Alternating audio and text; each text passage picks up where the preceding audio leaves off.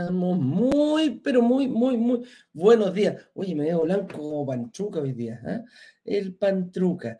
Un abrazo grande. Qué bueno que estén aquí en otro programa más de Inversionista Digital 818. Aquí nos juntamos de una forma un poquito más lúdica, más divertida para, para comentar eh, de qué se trata esto de la inversión inmobiliaria. Y todos los días tocamos un punto eh, neurálgico específico, que lo tomamos, lo disectamos, lo miramos desde otros puntos de vista y desde distintos puntos de vista para que eh, estés al tanto de qué se trata este tema. Y el tema que tenemos preparado precisamente para el día de hoy dice así. Cuidado con pensar que la renta es lo más importante para invertir en departamentos. Eso, a eso nos referimos. ¿Qué es la renta? ¿Por qué la renta? Siempre es como la primera pregunta que nace ¿eh? y dice, oye, eh, ¿cuánto yo necesito de renta para invertir? Y fue una pregunta que nos fuimos eh, analizando durante, durante, desde que nacimos hasta el día de hoy. La verdad que todavía no tenemos una renta específica que podamos decir, ¿sabéis que esta es la mejor y con esta no se puede? Te vas a ir dando cuenta que la renta es una de las variables, pero no es uno, no es la más importante, aunque tú no lo creas, no es la más importante y siempre está mezclada con distintas, em, con otras variables para poder lograr eh, invertir. El, objetivo final es conseguir un crédito hipotecario, ver ser atractivo para una entidad financiera y para eso nos piden una renta. Hay, eso sí, algunos parámetros de los cuales también vamos a conversar, de parámetros de entrada que no los ponemos nosotros, los ponen las entidades financieras. Así que por ahí, por ahí, por ahí va nuestro, mm, nuestro, nuestro tema que tenemos preparado el día de hoy. Vamos a hablar de la tasa también, vamos a hablar del patrimonio, de la deuda, el estado de situación, etcétera, etcétera, etcétera. A eso nos vemos, a eso nos vamos a enfrentar el día de hoy. Ese va a ser nuestro desafío, conversar sobre la famosa renta para poder invertir. Eso es una cosa. Ayer eh, anunciamos que el fin de semana la comunidad se manifestó y nos pidió em, una actividad importante para el día jueves próximo. Y esa actividad no es nada más ni nada menos que una reapertura, un lanzamiento relámpago. El día jueves a las 10, jueves 29 a las 19 horas, vamos a tener un lanzamiento relámpago. ¿Qué quiere decir eso?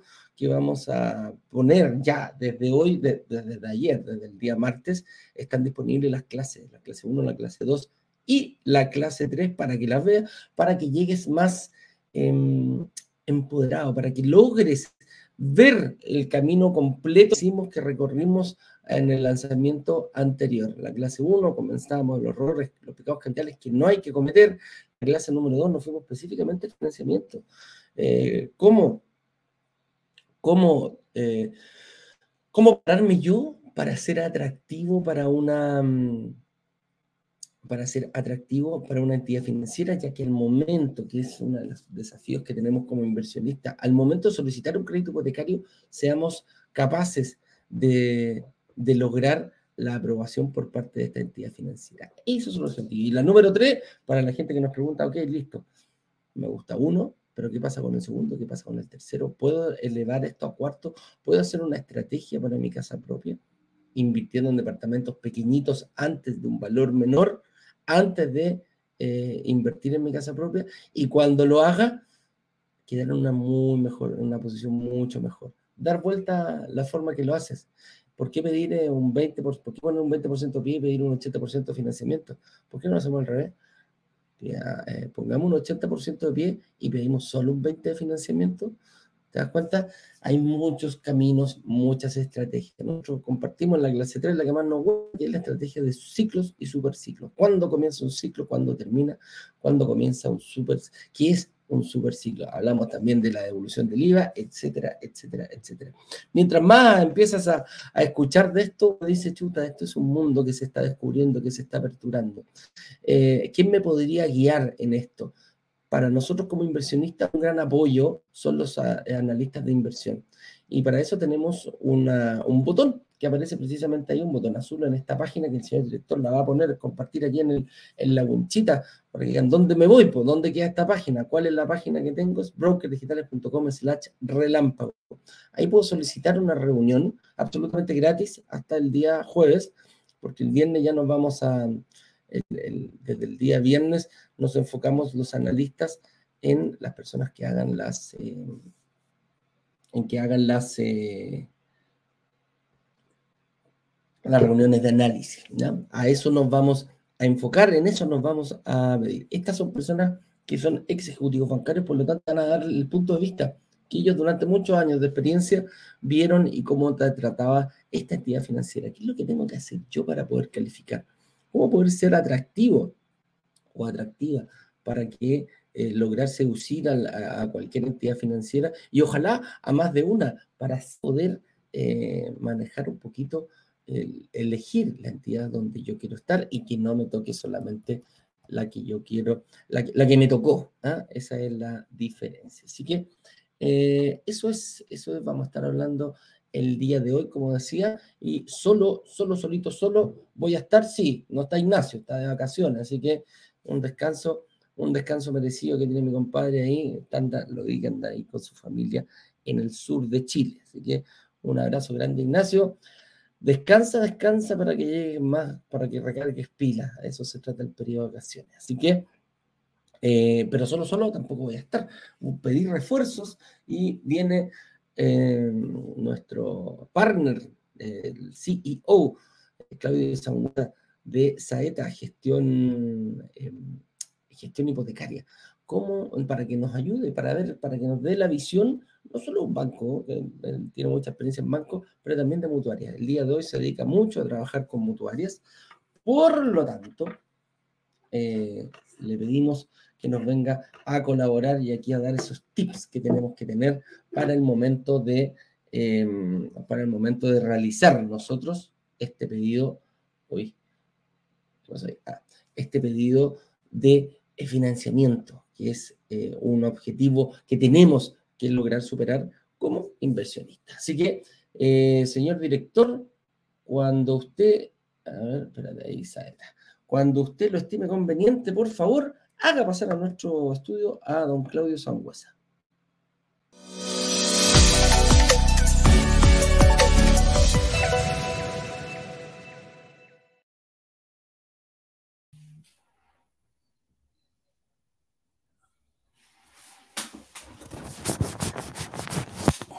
Ahora sí. Hola Claudio, ¿cómo estás tú? Señor, ¿qué tal? ¿Cómo estamos? Déjame subir un poquito acá para que no se me haga el, el solcito en la mañana que de invierno. Ah, muy bien. Espera, ah. Estamos blanquitos, ¿qué pasó? No tengo idea, estoy como panchuca amanecí hoy día. Es la configuración. ¿Ah? Sí, ahí sí. Sí, parezco el panchuca.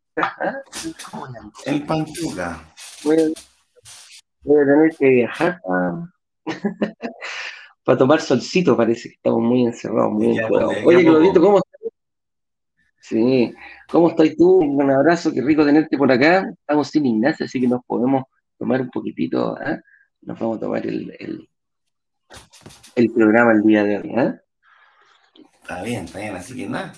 Bien, gracias a Dios con tantas cosas luchando día a día, semana corta, así que se cortan, se corta la semana, pero se alargan los días un poco porque la agenda generalmente que, que, que se bloquea esos días pasa para la semana, así que harta reunión, gracias a Dios. Así que estamos ahí con todo. Eso, eso es importante. Oye, Claudito, hoy día vamos a hablar un poquito de la renta. ¿ah? Vamos a, a, ver qué tanto nos afecta y qué tan cierto hay en este, en este mito que que habla, que dice que no se puede invertir con una renta baja.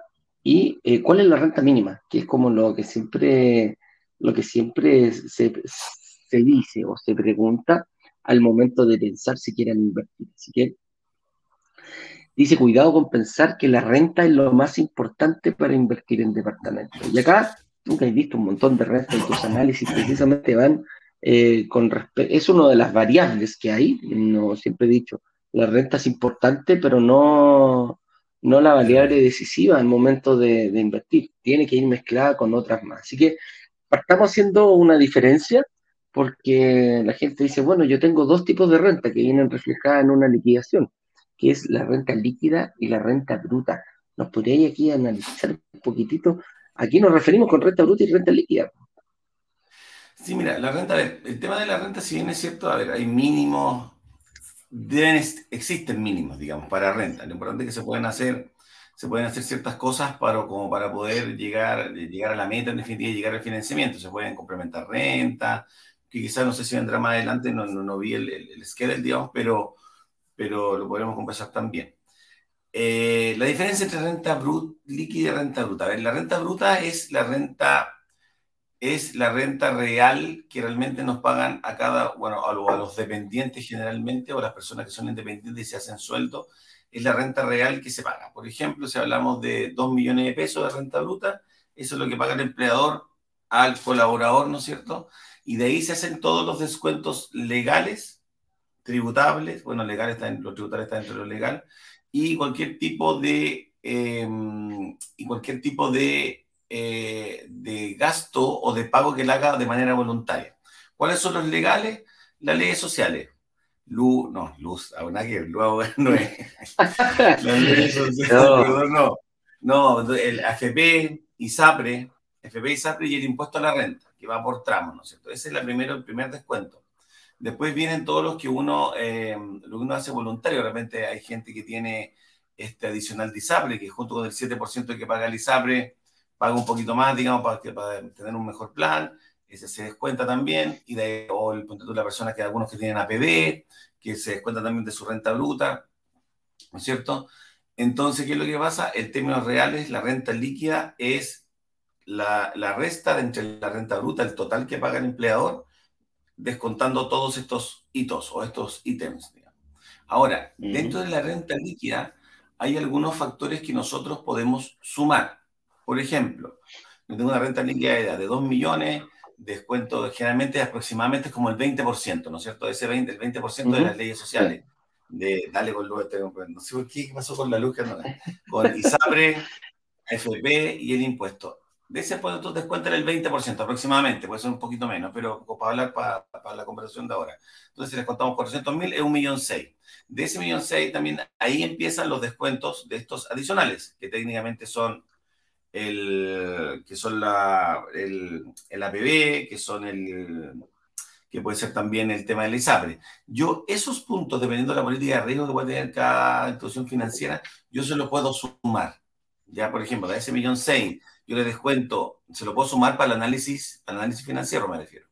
De ese millón seis, yo le descuento, sé, 100 mil pesos de APB y 100 mil pesos de ISAPRE, que hace voluntariamente, ¿no es cierto?, para, para mejorar la pensión o para tener mejor plan, ¿no es cierto?, que en un millón cuatro, pero ese millón cuatro, que es el que el empleador recibe en la cuenta corriente, ¿no es cierto?, porque se le hacen todos estos descuentos, yo para el análisis, eh, para enfrentar una nueva, una nueva posición de riesgo, yo puedo sumarle esos 200 mil. Así que que la gente, aquí quiero llegar yo con esto, que no se vea como cohibida, digamos, chuta, si yo hago un ahorro voluntario o pongo un plan de ISAPRE, en definitiva me va a mermar mi capacidad crediticia. No porque eh, eso generalmente se suma, al, se suma al ingreso, ¿ya? Porque son opcionales. Perfecto. Es importante que si el ejecutivo que lo ve eh, que, que, que, tiene las liquidaciones de sueldo no lo suma, siempre es bueno recalcárselo. Yo veo un tips ahí, siempre decirle, oye, sé que tengo lesional de SAP, tengo la PB, por favor, considéramelo dentro de la matriz de ingreso.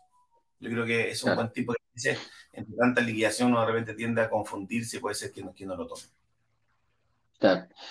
Claro, y ahí cuando muchas veces en, en, este sentido de la renta líquida y bruta podemos cometer el error de eh, de poner, por ejemplo, cuando decimos qué es lo que ganamos, para que quede claro, la renta que te exigen las entidades financieras es la renta líquida, que es la renta bruta con todos los descuentos ya hechos, con todos los, no con luz agua igual, como dice mi compadre, sino con las leyes sociales.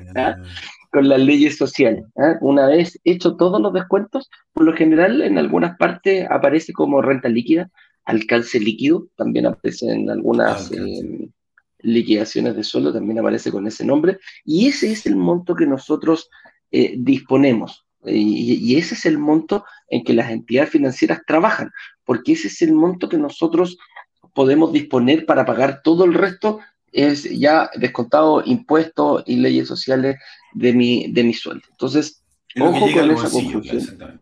En el fondo, claro, en el fondo es lo que te llega al bolsillo todo. Ese es el monto, el alcance líquido, es lo que tiene que aparecer reflejado en tu cuenta corriente a fin de mes. Ese es el, ese es el, el objetivo. Y en base a eso es como lo que nos vamos a ir eh, analizando. ¿Por qué?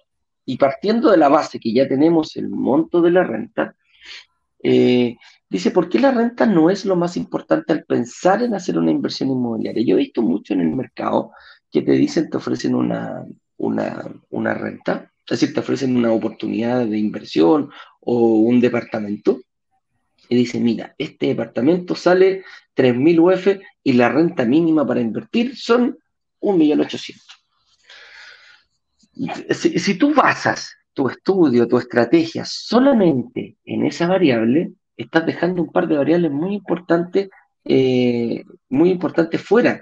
O sea, para empezar, estás dejando, no, no solo un par, que es eh, la diferencia que se produce entre la renta y tus deudas. Y cómo le agregamos el patrimonio, cómo suma. De ahí no nos podemos hacer, y, que quede súper en claro, las entidades financieras no toman solo la renta para decir si calificas o no calificas para un crédito hipotecario. Y eso es súper importante. Es muy importante producto de que eh, no es, al no ser la única variable, podemos fijarnos solamente en esa y despreocuparnos del resto. Cuando nosotros comenzamos en esto y hacíamos las, eh, las reuniones de análisis, eh, nos empezamos a dar cuenta de que sí, yo puedo estimar, en ese, en ese mismo ejemplo que yo puse, lo puedo poner como un ejemplo estimado, puedo decir, mira, ¿sabes qué? Eh, es como una renta base para poder quizás invertir, pero nos dimos cuenta que llegaba gente con rentas muchísimo superiores a esta exigida supuestamente eh, y no calificaban. Entonces ahí se, nos, se empezó a caer esta teoría de que hay una renta mínima para invertir. Y es más, llegaban personas con una renta menor a la que se podía, a la que uno esperaba, y sí calificaban. Y sí hacían distintas cosas, sí hacían, ocupaban otras variables para poder pensar en invertir. Entonces, ahí nosotros siempre hemos dicho, y siempre nos preguntaron, dicen, ¿ustedes por qué no ocupan una renta mínima? Para... Porque no la hay. No la hay. Hay ciertos parámetros. Obviamente, si yo tengo una renta de un millón de pesos, va a ser muy difícil que me compre una, no sé, una casa de 20 mil, de 30 mil UF. Hay rentas mínimas para que lo pensamos en aquello. Pero cuando estamos hablando de este tipo de montos de, departamentos de inversión entre 2.000 y 4.000 UF, la verdad que hay muchas cositas. Tú le pegaste una pincelada, Claudio, hablando del código solidario, eh, también podríamos hablar de un aval, cómo poder, eh, y ahí empezamos a bajar un poquitito el, monto solicitado para una sola persona. No quiere decir que sea mucho, pero, eh, pero baja, baja. O sea, no es que yo te pida, oye, un millón quinientos y necesitáis solamente un millón quinientos. Hay personas que han invertido con, trayendo dos personas de un millón doscientos, o cuatro de un millón trescientos, de un millón, etcétera, etcétera. Entonces, hay posibilidades. Yo creo que el principal error eh, de, de dejarle a la renta, ojo con esto, dejarle a la renta la decisión de inversión puede ser un error garrafal para uno como inversionista y quedarte fuera de algo que a lo mejor podrías estar haciendo. Y ese es, va por ahí el análisis de este, de este programa del día de hoy. Entonces, pasemos un poquitito, Claudio, a analizarlo de los dos puntos, ¿te tinca?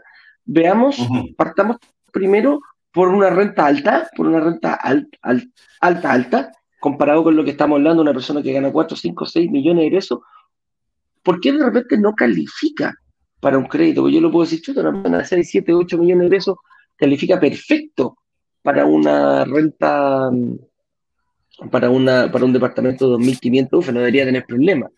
¿Qué podría afectar? Y aquí nos vamos a ver cómo equilibramos, dependiendo de nuestra renta, cómo hacemos el equilibrio entre estas variables que es el ingreso, la deuda y el patrimonio, que es más, más allá de eso, eh, podríamos decir que es la clave. Yo al tener eh, equilibrado esto, independiente del monto que yo gane, tengo muchísimas posibilidades de poder calificar para, para un departamento. Así que partamos analizando, Claudio, los, los, los montos altos. ¿Qué pasa cuando llega una persona que te dice, oye, yo gano 5 millones de pesos eh, y, y, de repente no he calificado para un departamento de 2.500, 3.000 UF? ¿Cómo podría desequilibrarse este, este ingreso de tipo Chimón? Lo que pasa es que yo haría, junto con eso, haría otra distinción. Yo creo que hay una distinción, yo separaría el tema de los, para el, registro del, del, análisis, lo separaría, como lo hablamos en el live anterior, en dos, en, en, dos variables, la variable cuantitativa y la variable cualitativa en el ingreso. O sea, en, perdón, en la, en la política de riesgo, en la política de aprobación, digamos. Dentro de la variable cuantitativa está este tema del famoso el ingreso, la deuda y el patrimonio. ¿Qué es lo que pasa? Lo que pasa principalmente es que todas las instituciones financieras tenemos que regir, bueno, yo no soy una institución financiera, pero las que lo son, digamos, incluidas, me refiero bancos, mutuarias, eh, cajas de compensación, cooperativas financieras, etcétera, tienen que regirse bajo ciertos parámetros que son los que dicta la Comisión para el Mercado Financiero. ¿Ya? Y esos parámetros principalmente, lo que hemos hablado metódicamente hace ya un montón de tiempo, el primero es que tu dividendo no debe exceder el 25% de los ingresos, cuando es un crédito hipotecario, cuando son todo el 30%, ¿no es cierto? Y que un montón de pagos, y que todos los pagos mensuales que tú hagas no deben exceder, esto es dinámico, pero a a la fecha de hoy aproximadamente el 40% de estos ingresos. ¿Ya? Eso partámonos como base, esa es como, ahí tenemos que empezar a pisar. Dicho eso, ahí empezamos nosotros a decir cómo nos ajustamos de acuerdo al ingreso, a la deuda y el patrimonio que tenemos. ¿Ya? Las deudas y el ingreso son variables netamente cuantitativas. ¿Ya? El patrimonio, si bien es cierto, eh, el patrimonio, si bien es cierto, yo lo puedo medir, digamos, viene siendo cuantitativo, pero para, un tema de análisis de riesgo principalmente es cualitativo, ¿ya? Debo explicar por qué. Hazme memoria ahora, porque de repente no se puede hablar después para el patrimonio, para qué me dice. El tema de la deuda... A tu edad, a tu edad se complica. Sí, sí. el tema del ingreso y la deuda, el tema del ingreso y la deuda, ¿qué es lo que pasa?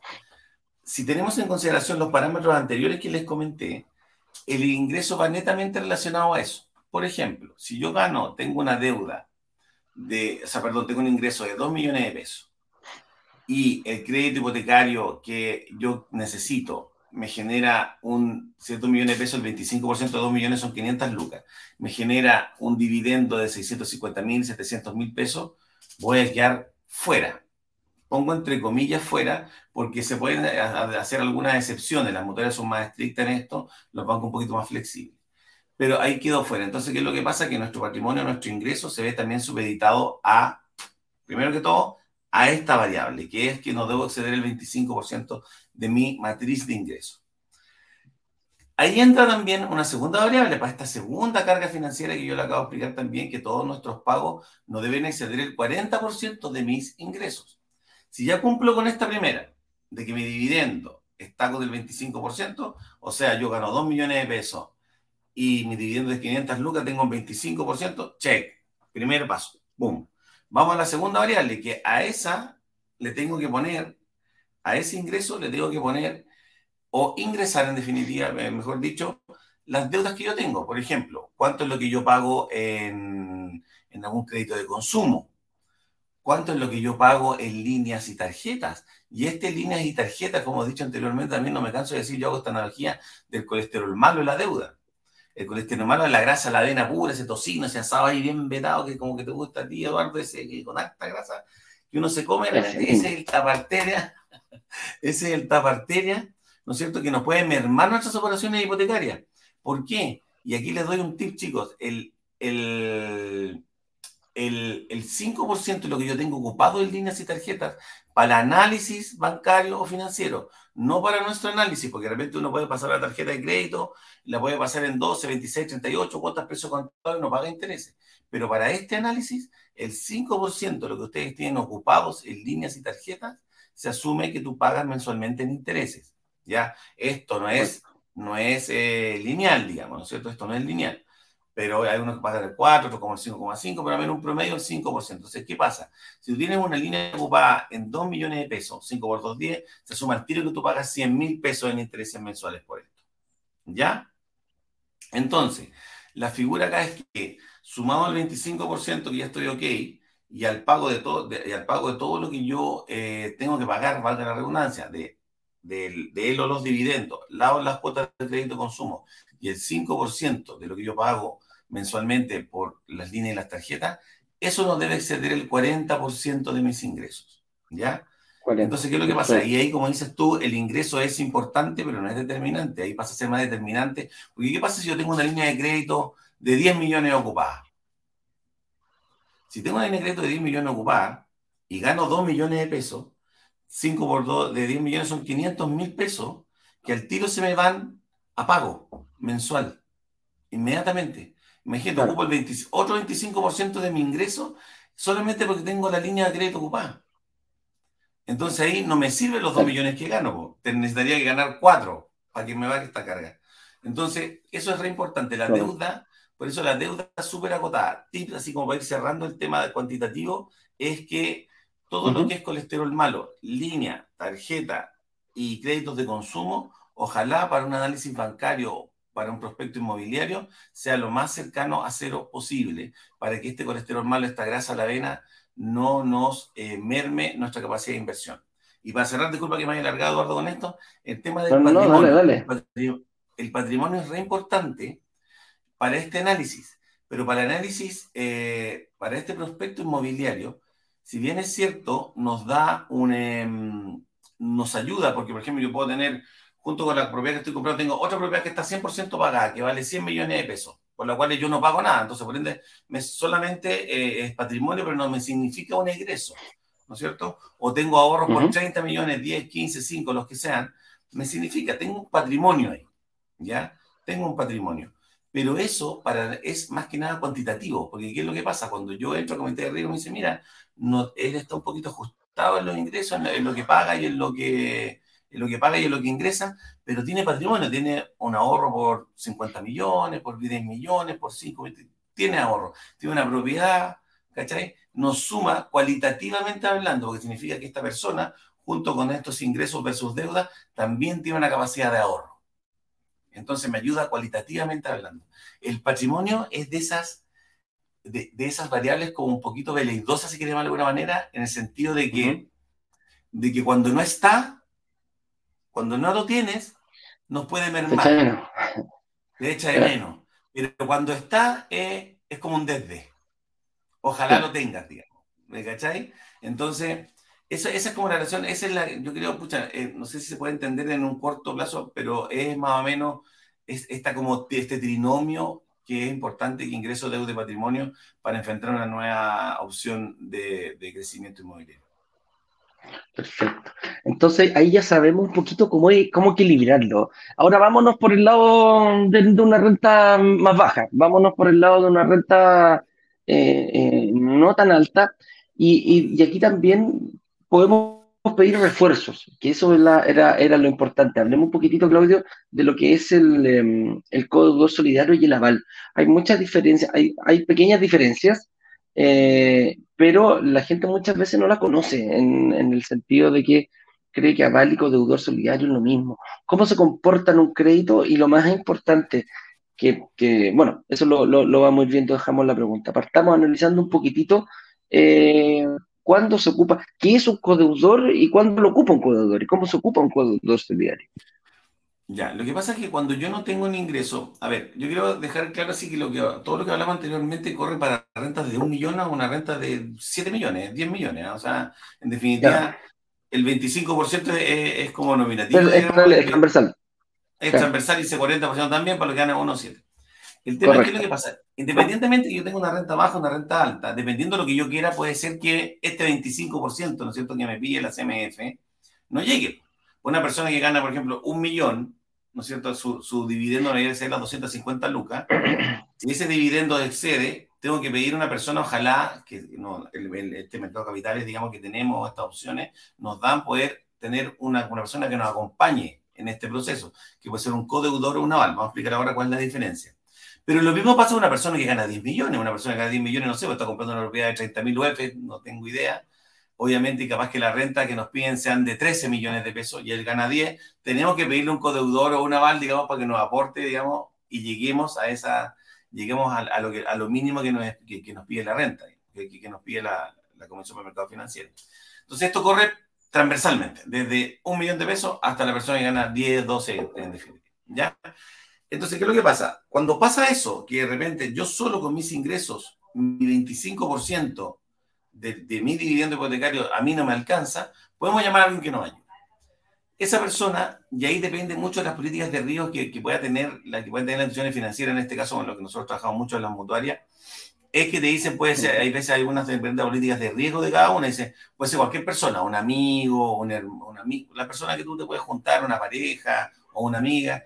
Hoy en día, y eso va cambiando en la medida que va cambiando el tema eh, económico. Por ejemplo, hasta antes del estallido social, nosotros podíamos completar renta con quien quisiéramos, con mi hermano, con mi amigo, con mi mamá, con mi papá, etcétera, da lo mismo. Esta cuestión es cuando se va contrayendo la economía, nos dicen, ¿sabes qué? Vamos a meter un poquito de freno de mano a esta facilidad. restrictivo. Claro. Ahora, cuando más restrictivo, me dicen, ¿sabe qué? Ahora solamente las personas que son casadas, con unión civil o parejas con hijos, ¿ya? Con la, la idea es que puedan complementar para este proyecto familiar, en definitiva. ¿no? Ojo, ojo que se habla... Ojo que se habla de parejas con hijos que no estén legalmente casados, a eso, a eso nos referimos, ¿ya? Eh, Porque sí, usted decía, ay, bueno, pero todas las parejas tienen hijos, no, no, no, que no estén bajo ningún régimen matrimonial. Exactamente, que tenga, que no estén ni un civil ni matrimonio, pero que tengan un hijo, son, sean pololos, entre comillas, ¿no es cierto? Y que tenga un hijo en común.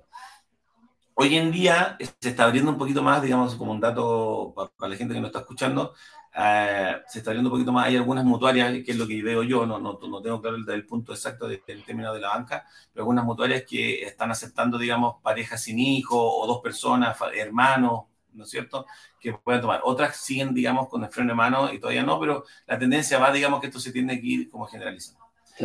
Cuando yo Ojo que muchas veces, persona, disculpa Claudio, disculpa Claudio, muchas veces esto se ve, em, a ver, ¿por qué hablan un poquito las mutuarias de este tema? Bueno, hay una baja en la cantidad de crédito y también obviamente va a depender única y exclusivamente de qué tan sólidos eh, económicamente eh, y califiquen para este crédito hipotecario sean las dos personas con las que está analizando. Entonces, por eso de repente, no, no, por el hecho de ser hermano o hermana o tío o familiar o, pariente, sí o sí va a calificar. Entonces, ahí hay que dejarlo claro.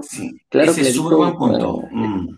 Sí, eso es súper buen punto porque, porque generalmente lo que nos piden, los que nos piden, yo, esto es transversal, yo creo, tanto la mutualidad de la banca, y mm. la banca era igual no sé, que, que, tu codeudor o tu aval, vamos a explicar la diferencia ahora, tenga al menos los mismos ingresos características que tienes tú.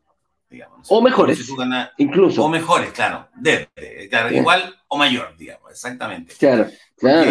Eh, claro, si por ejemplo, no sé, yo te, para el mismo ejemplo de los 2 millones, yo para la renta de, dividiendo de 600 mil pesos y me falta, no sé, un, alguien, no sé, me faltan eh, para acreditar mi 25% de, de dividendo necesito una renta de 2 millones. 200 lucas. Claro, 300 lucas. Millones, 2. Claro, si, poní, si pones un aval o un codeudor que gane 400, 500, lo más probable es que no les guste mucho al riesgo, puede decir, ¿qué es lo que pasa? Porque, y, es, y es buen punto, porque pensemos cuál es el espíritu de esto, del aval o del codeudor. El espíritu es que si el titular deja de pagar, el que venga de la mano puede asumir esa responsabilidad.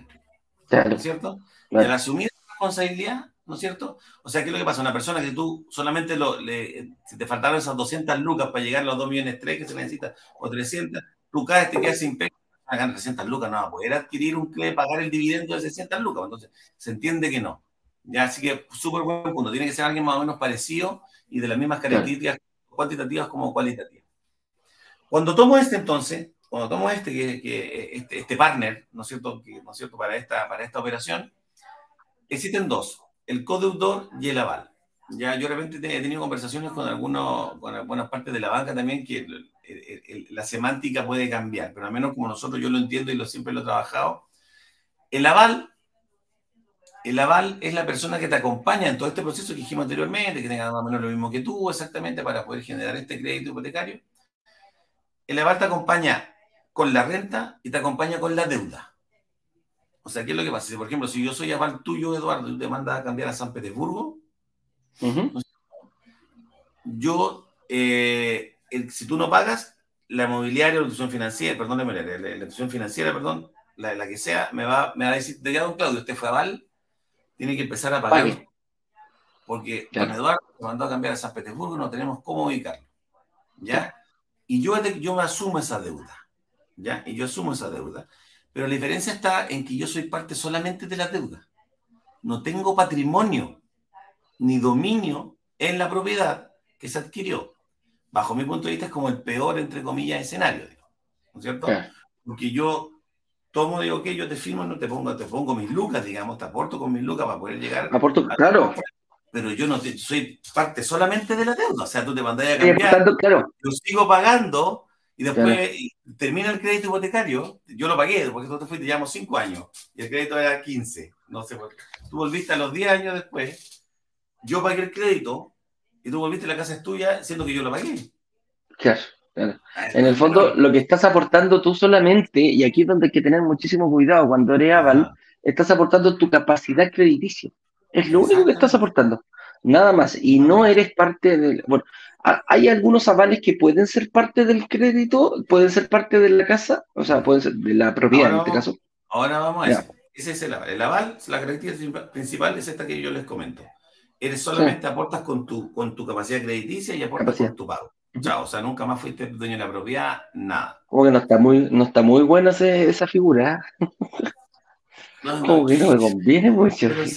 No, o sea, claro, no es muy bueno, Por eso piden que haya un vínculo, ojo, principalmente por eso piden que haya un vínculo, pues, final, sí, finalmente. Sí, hay un, hay un. Ah, mamá, o sea, si yo, si yo como papá, eh, no sé, pues, avalo a mi hija, eh, no estoy ni con tener participación en esa propiedad, indistintamente si son dos amigos o, o, hay, claro, o no hay un vínculo tan fuerte. Sí, bueno. sí, toda la razón. Ahora, el segundo que es el codeudor. El codeudor es, exact, es muy parecido al aval, pone sus lucas, pone su capacidad crediticia también, se analizan los dos, pero tiene dominio en la propiedad. Tiene patrimonio. Aparece. Aparece. De hecho, en, por ejemplo, en el aval aparece que solamente es, es parte de la deuda y se hará cargo. Y en la escritura del codeudor aparece que es dueño de un porcentaje X de la propiedad. Generalmente el 50, generalmente son 50 y 50%. ¿ya? Entonces, y ahí está la diferencia, y ahí yo, a mi juicio, dependiendo de la estrategia que se pueda tener, de inmobiliario y todo eso, pero a mi juicio yo creo que es más conveniente siempre el codeudor, digamos, porque junto con estar poniendo esto y tú te mandáis a cambiar a San Petersburgo si quieres, ya por último pago, pero, pero en definitiva estoy pagando, pero me estoy haciendo de patrimonio, estoy ganando la plusvalía, estoy ganando todo este proceso. Entonces, esas son, en términos de, de, de, cuando quedamos cortos de renta, las dos como opciones que tenemos para poder apalancarnos y hacer este como match, este Tinder, para poder lograr el financiamiento hipotecario. El aval, uh -huh. que, que, claro, así se ve como no muy lindo, digamos, pero funciona, mucha gente que lo tiene, y el codeudor, que tú tienes patrimonio en la propiedad. ¿ya? Ahora, lo que hay que tener como, y cerrando este, este, esta idea, lo que hay que tener como punto importante es que en ambos casos es muy difícil desligarse de, de, del, del, contrato, si quieres llamarlo de alguna manera. Eso, eso, mismo te iba a decir. Yo puedo cambiar un aval, eh, puedo decirle al banco, ¿sabes qué? Ya no, no, no va Claudio porque se va a, a, ir fuera de Chile, necesito otro aval. ¿Se puede? Sí. Sí. Sí. A regañadiente se puede hacer. Sí, pero es difícil. No. Teóricamente se puede, sí. Prácticamente es difícil. Porque es difícil no. que la institución financiera, a no ser que el otro aval, no sé, sea... Oh, sea Muchísimo mejor. Piñera, no sé, ya sé que Piñera, no, no, no, no, no. Ah. Por poner, claro, un millonario. Bueno, no, no, claro, es un millonario. Ocurrió por su procuración, una persona millonaria, digamos, ¿no es cierto? Claro, que es un millonario. Esta persona gana dos millones y llega esta otra persona gana mucho mejor. Pero, y, y claro. también el caso al revés, ¿qué pasa si, por ejemplo, si tú compras una propiedad? Porque en ese minuto tú ganabas 2 millones y te propiedad de, de 2 millones y medio, pusiste el aval y después de los 3 años, 4 años, cambiaste de pega, ganaste más plata y pasaste a ganar 3 millones. Entonces, chuta, ahora yo puedo solo. Con mi claro, renta, ya no necesito. Ya no necesito el aval. Anda a sacarlo. Ay. Y no lo cambiáis. Vaya al banco no, claro. Le decís, oiga, ¿sabes que ahora yo gano? gano mucho más, me da. ¿Me puedes sacar la aval? Sí, mira, vamos a cometerlo a riesgo, vamos, vamos a ver. Y empieza. Es poco probable, sin desmerecer a los bancos o institución financiera en general, que una institución financiera elimine una aval porque tiene una doble garantía. Tiene una doble garantía. Oye, y ese. Y ahí sale la pregunta. Yo, a mí me aparece esta deuda en alguna parte porque como que lo estoy viendo así medio complicadito, pero, pero me aparece la deuda como aval en, en el o, en el informe. Ustedes se fijan, se sacan el certificado de la CMF, que pongan, por ejemplo, deuda CMF, clave única, pinchan ahí, y eso lo pueden sacar gratis las veces que quieran, cuantas veces quieran en el día, que va cambiando cada 10 días. Dentro de todos los ítems que aparecen ahí, aparecen las deudas directas, aparecen líneas disponibles y aparecen deuda indirecta. Si tú eres aval, te aparece la deuda como indirecta. Si la propiedad es por 100 millones de pesos, voy a inventar 100 millones, al titular le aparece como deuda directa, institución financiera, pum, 100 millones, y al aval le aparece en el sistema financiero como deuda indirecta, X institución financiera, 100 millones, como indirecta. Cuando eres codeudor, en el cual tienes dominio de propiedad, o sea, eres dueño en parte de esa misma propiedad, a ambos personajes le aparece como deuda indirecta. Perdón, directa. Directa. A ambos personajes le aparece como deuda directa. Esa es una diferencia eh, técnicamente ahí eh, real en el sistema, en, la data. En la data Correcto. le aparece como deuda. Hay una diferencia importante también ahí. Importante, luego para cerrar, el otro, chiquillos, cuando llega a pasar, si ustedes son avales, o la gente que está escuchando, la gente es aval, y el crédito se deja de pagar, y tú dices, ¿sabes que este se fue, arrancó a San Petersburgo? Yo no voy a pagar porque esta cuestión no es mía y, tú, y, la, y, la, y, la, propiedad cae en mora, tu deuda indirecta que aparece abajo pasa a ser eh, amorosidad, puede ser morosidad, deuda vencida, deuda castigada, etcétera, etcétera, etcétera, y tú corres con los mismos riesgos que el titular. O sea, puede ser, caes en DICOM, te aparece deuda, y pueden ser hasta embargables. En el caso de no se preocupe, es súper importante, súper importante eso, porque dice, no, si no es mía, yo la resta es porque era mi amigo, ya no es mi amigo, se arrancó, chao. La obligación, la obligación legal es la, la obligación es tuya. Eh, y, Oye, y, aquí tengo entendido, y aquí tengo entendido también, Claudio, que por ejemplo el codeudor solidario, ese sí que no se puede sacar. Eh, para ese hay que vender la propiedad, el codeudor solidario al codeudor, no lo puedo sacar del crédito aunque lo, pasaran, no tiran riesgo.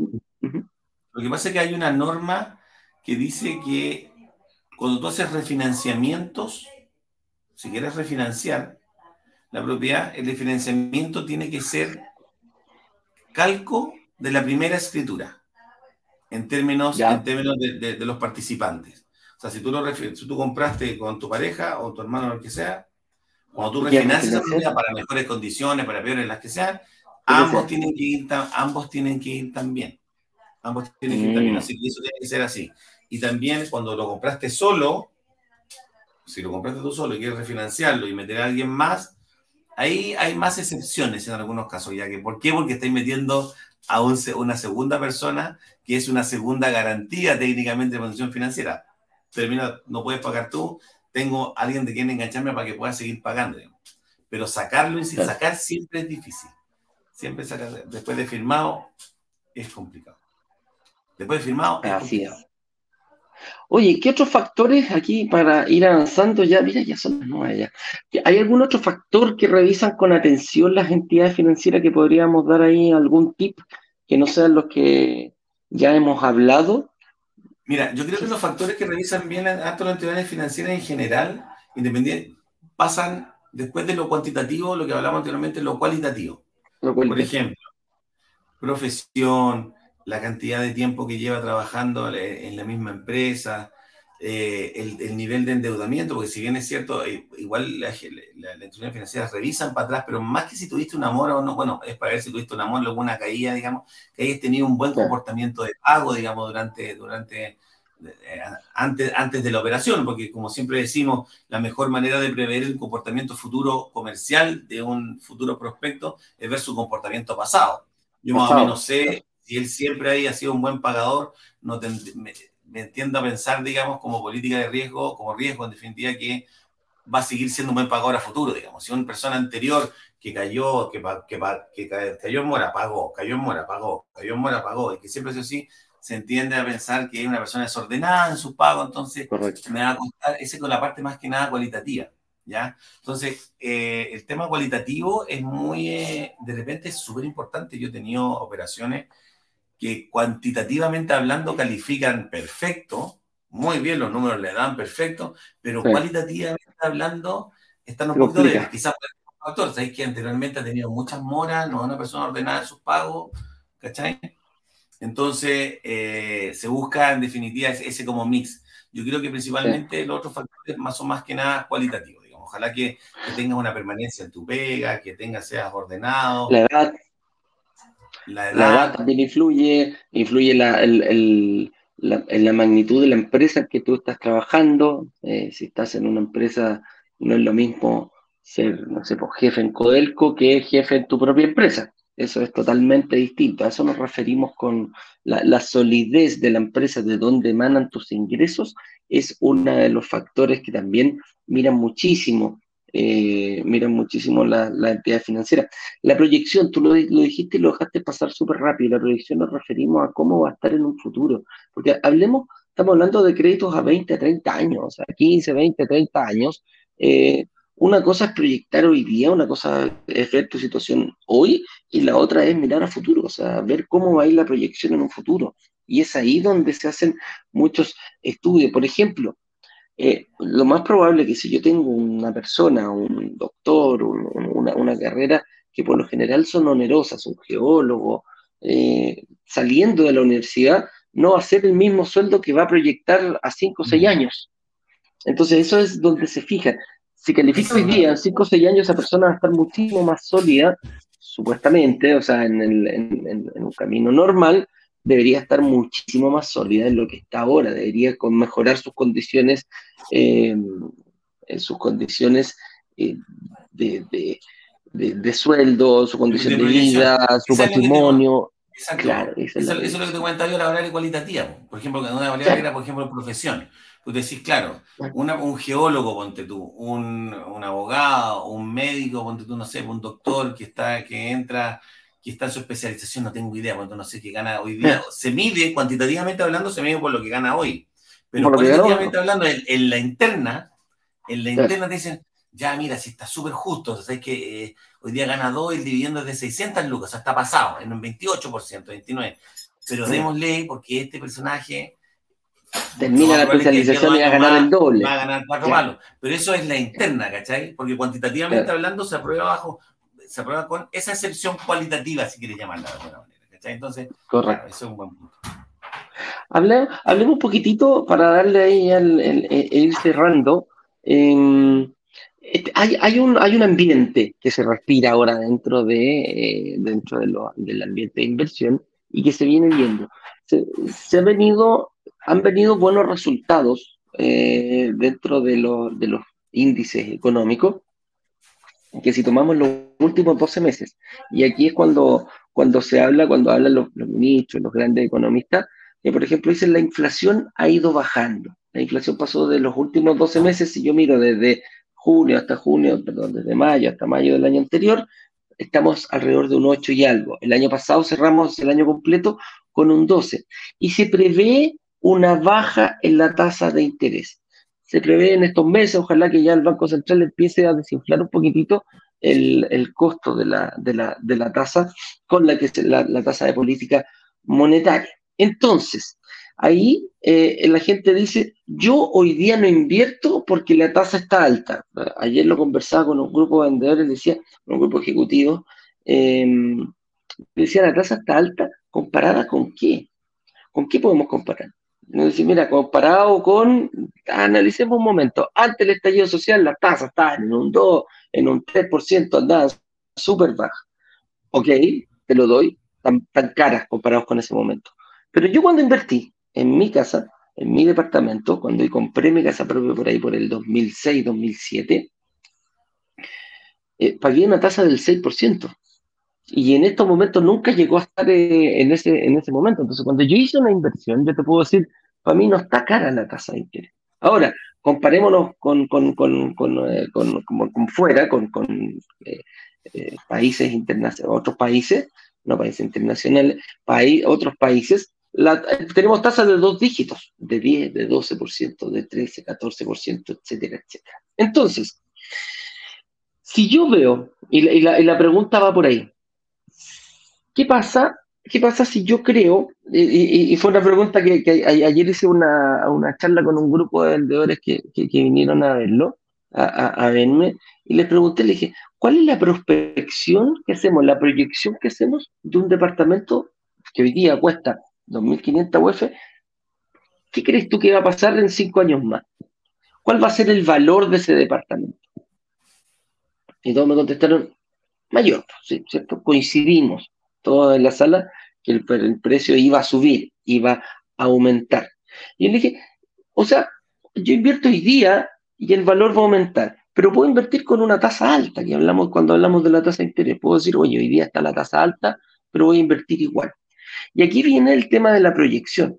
La proyección de lo que hablan los ministros, la proyección de lo que hablan los grandes economistas en Chile hoy en día, se basa en una baja, en una disminución de la tasa, que vamos a ir bajando en este tema. Entonces, yo le decía, ok, invierte hoy día, da lo mismo la tasa, yo, para mí uno de los factores que no, no, no, no me interesa mucho, yo voy más por el, por el costo total del crédito o, el CAE, la tasa CAE es la que me interesa, el, valor cuota, comparado para hacer el resto de los estudios.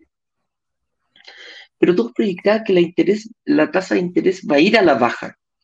Y afortunadamente, Claudio, tú lo viste todo ese proceso, el proceso de eh, la portabilidad financiera, la cual aporta mucho, eh, aporta mucho a nosotros como inversionistas, porque nos permite una rapidez para cambiarnos de una, de, una entidad a otra, cosa que antes, años atrás, te acordás cuando trabajábamos en la banca, era muy, muy, muy difícil, yo decía casi imposible lograr la rapidez con que se hace ahora comparado con lo que teníamos antes, un, cambiar el crédito de una entidad a otra, traspasar un crédito de un banco a una mutuaria, era muy difícil por las condiciones en ese momento y cuando se hacía era bastante, mm, ¿cómo poder decirlo?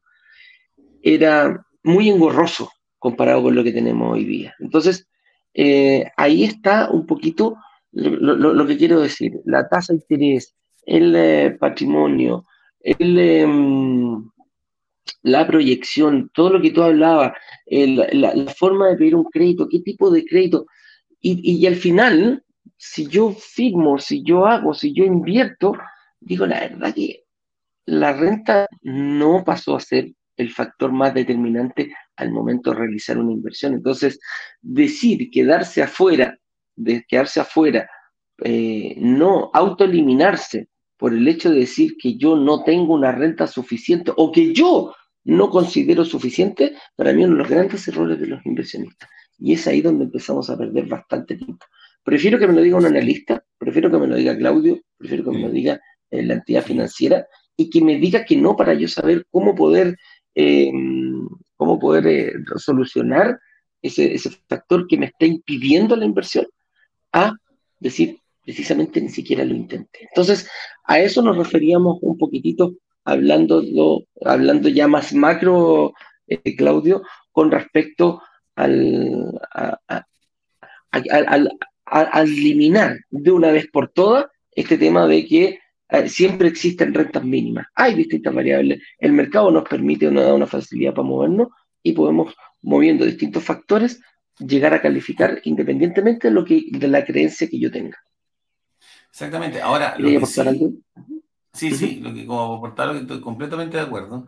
Lo que sí, eh, o sea, cierta, dentro de todo esto que tú nos acabas de comentar, que me parece bien y estoy completamente de acuerdo, eh, obviamente la baja de la tasa de interés eh, por un hecho, por un tema de causa-efecto, ¿no es cierto? Obviamente la renta, de acuerdo a pues, si nos vamos explícitamente a la pregunta, si bien es cierto, claro, pues, es importante, pero no es determinante, podemos tener factores de complemento de renta, etc. Todo lo que hemos hablado anteriormente. Cuantitativamente hablando o de, eh, linealmente hablando, si baja la tasa de interés, efectivamente al bajar la tasa de interés nos va a generar un menor dividendo y si nos genera un menor dividendo nos va a pedir menos renta.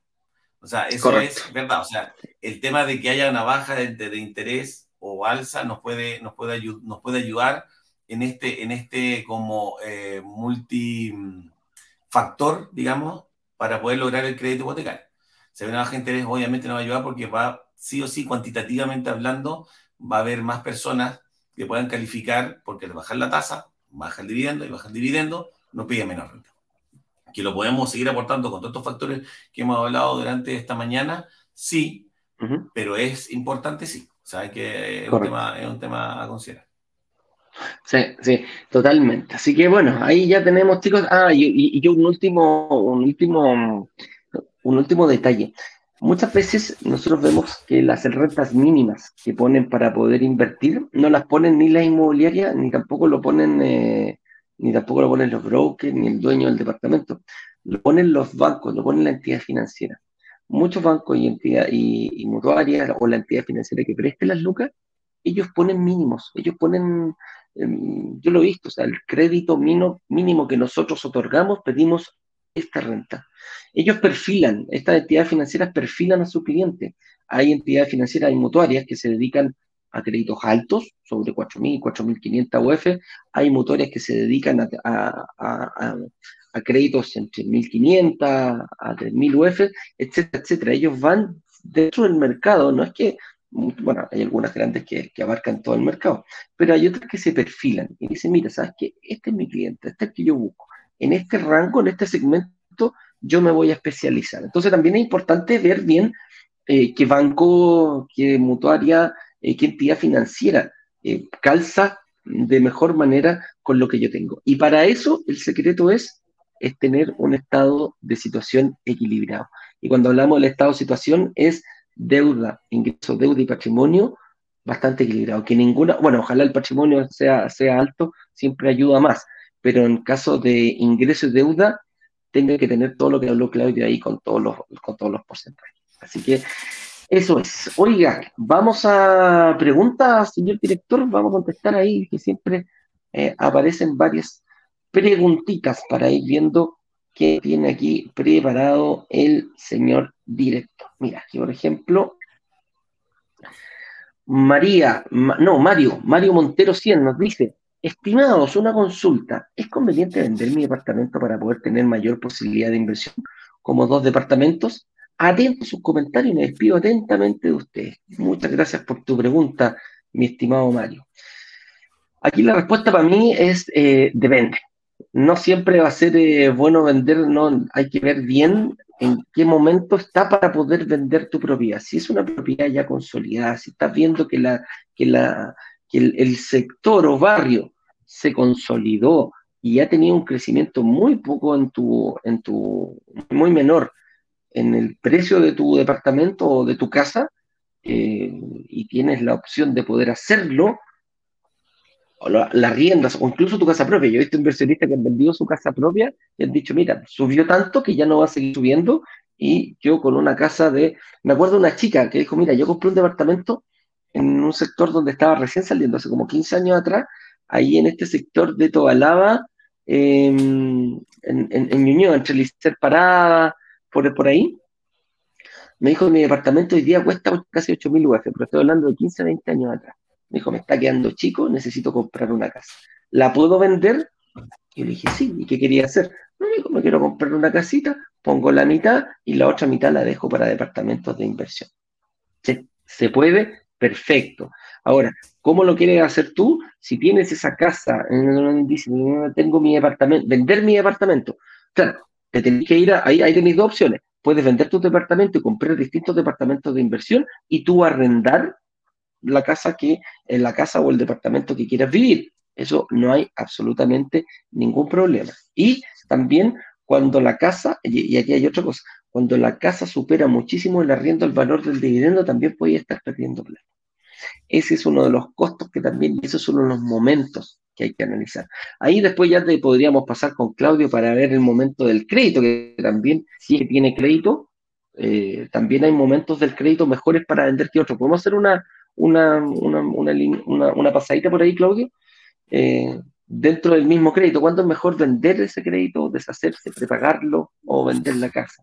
Ups, ups, es que sé que eso que yo no me atrevería. A ver, Yo estoy muy de acuerdo contigo. O sea, a ver, yo soy de la, de, la opción, en definitiva, quizás para deshacerse un activo es cuando sea estrictamente necesario. O sea, esa es como mi opinión personal. ¿ah? No, no, no, Ahora, sí estoy de acuerdo contigo en el sentido de que, en el sentido de que, claro, si tenemos que esta, esta propiedad ya lleva, no sé, tiene más de 30 años, este, el barrio es consolidado, no tiene, digamos, una plusvalía que pueda seguir creciendo tan exponencial como es antes.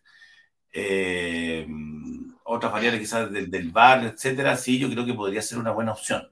¿ya? O, sea, o sea, es una opción, ciertamente lo es. Ahora, claro, ¿por qué cambio esto por otras, quizás por otras dos propiedades? Obviamente, y que puede, puede ser válido también, sentido sé que ya aquí por esta plusvalía de este, estoy empezando en vuelta, ¿eh? de, este, este, departamento que vale, no sé, lo puedo vender en 3.000 UF, voy a ganar, eh, estoy hablando cuantitativamente hablando, un 3%, un 2% anual, versus que si lo vendo, que sigue ganando plusvalía, y compro dos en esta otra parte que gano dos de 1.500, pero gano el 5, el 7% anual por, por cada una, claro, eh, puede ser una opción. Yo creo que es como, no sé, es como irresponsable decirlo así abiertamente, sí, hay que hacerlo, pero es una, es una opción. Y cuando lo es, manejando estas variables, yo creo que eh, es una muy buena opción. Sí. sí, hay que analizarlo, hay que analizarlo bien. Yo creo que el, eh, es una decisión que se toma en familia, si es que hay quedado casado. Eh, yo creo que la principal chava puede ser tu mujer.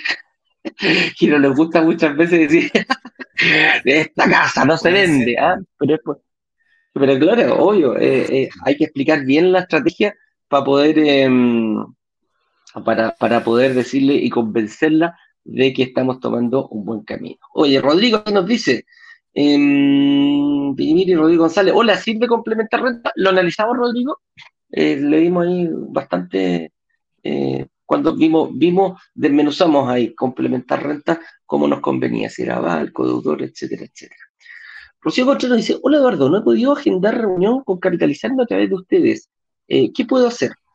Ya, se están agendando, para que los chicos sepan, tenemos un embudo abierto ahí en, en brokerdigitales.com slash agenda, que te da la posibilidad en algunas ocasiones de poder em, agendar una reunión con gente capitalizada, con un vendedor específico, el cual lo preparamos y le estamos dando eh, oportunidad a las personas que dicen, ¿sabes qué? Yo quiero invertir, me da lo mismo, no quiero esperar el lanzamiento, ninguna cosa, quiero invertir ahora porque tengo la posibilidad. Y eh, qué mejor eh, que nosotros acceder, como ahora podemos acceder a la plataforma de capitalización, tomamos un vendedor que fuera experto, uno de los mejores vendedores de capitalizarme, para que te mostrara las distintas opciones que hay en el marketplace. Nosotros siempre damos una sola oportunidad el lanzamiento, un relámpago, un VIP de repente, pueden ser distintos proyectos, pero cada vez que hacemos un lanzamiento eh, es una sola oportunidad. Aquí tienes un marketplace que puedes ver, que puedes ir viendo distintas posibilidades de inversión. E, eso sí, nos pidieron ciertos parámetros para poder eh, acceder a ese tipo de rentas. Eh, es uno de los parámetros, profesión también es uno de los parámetros. Si cumples vas a ir, puedes pasar directa a esa. Si no, alguno de esos parámetros no está que no tengas DICOM, eh, obviamente, eso es como lo, tradicional que pide la otra empresa. Fueron sus restricciones, nosotros las pusimos. Si no puedes agendar con gente capitalizada, puedes agendar una reunión con nosotros, con nuestros analistas de inversión. En poco tiempo más van a estar en, poco tiempo más vamos a estar en condiciones nosotros también de acceder a esa plataforma, así que se va a unificar un poquito más esto. Pero ese es el espíritu de esta, de esta como alianza que tuvimos aquí, Rocío, con, con aquello. Te recomiendo, genera la reunión de análisis, velo, haz una reunión con tu analista y ahí vamos a poder seguir viendo qué sucede con todo, con todo esto. ¿Va a poder tomar el mismo camino? Vamos a poder llegar a Roma de la misma forma, de la mano Rocío, así que no hay problema. Eh, ¿Qué nos pregunta acá? Francisco Castro nos dice, ¿se puede portar dos créditos hipotecarios de dos departamentos de inversión desde Banco Mutuaria? Claudito, usted es el experto y eso lo hace todos los tres, cuatro, cinco, seis, los que sean. La diferencia, lo, único que tenemos que tener en consideración, obviamente, lo que hablamos anteriormente, que las cargas financieras nos den, en definitiva. Que las cargas financieras nos den este 25% que hablamos de, de, de carga hipotecaria, del 40% de todos los pagos mensuales que hacemos. Y un tercera, una tercera variable, por eso hay que analizarlo caso a caso, este análisis que hacemos nosotros siempre. Y una tercera variable importante es que la relación del loan to value, que le llamamos nosotros, la relación de la deuda con la garantía, con este caso la propiedad, tiene que ser de al menos entre un 75 y un 80%. O sea, si la propiedad vale, eh, el precio de, de, venta de 2.000 UF, lo que yo voy a refinanciar sea menos del 80% de eso, o sea, 1.600 UF por lo menos. ¿Ya? Tiene que, ser tiene que haber una relación deuda-garantía alrededor de un 75-80% como, como mínimo. Pero de que se puede, se puede.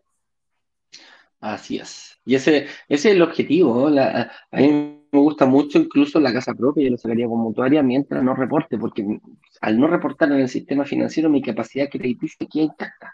Entonces esa es una de las gracias que tiene este tema de em, este tema de invertir a través de estas mutuarias.